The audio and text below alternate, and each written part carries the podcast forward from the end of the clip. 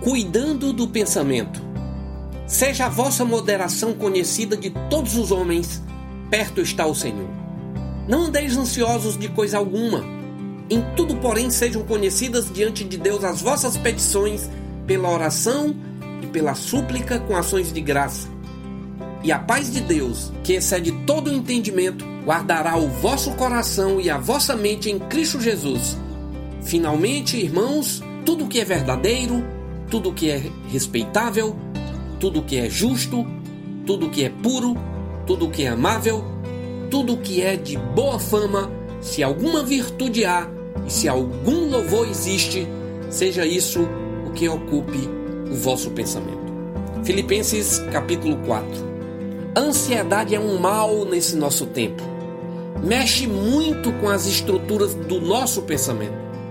Precisamos de equilíbrio, moderação, para lidarmos com muitos conflitos mentais que nos assolam. Martinho Lutero disse: Não podemos impedir que os pássaros voem sobre as nossas cabeças, mas podemos impedir que eles façam ninhos sobre elas. E é exatamente isso que o apóstolo Paulo está dizendo nesse texto que lemos.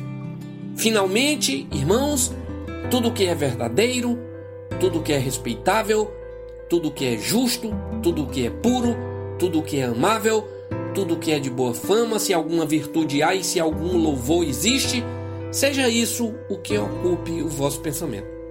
Eu quero orar com você.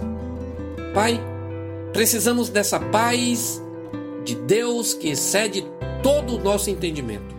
Ensina-nos a ocuparmos o nosso pensamento com aquilo que é verdadeiro, respeitável, justo, puro, amável, de boa fama, virtuoso e louvável, para nossa paz e tua glória. Amém.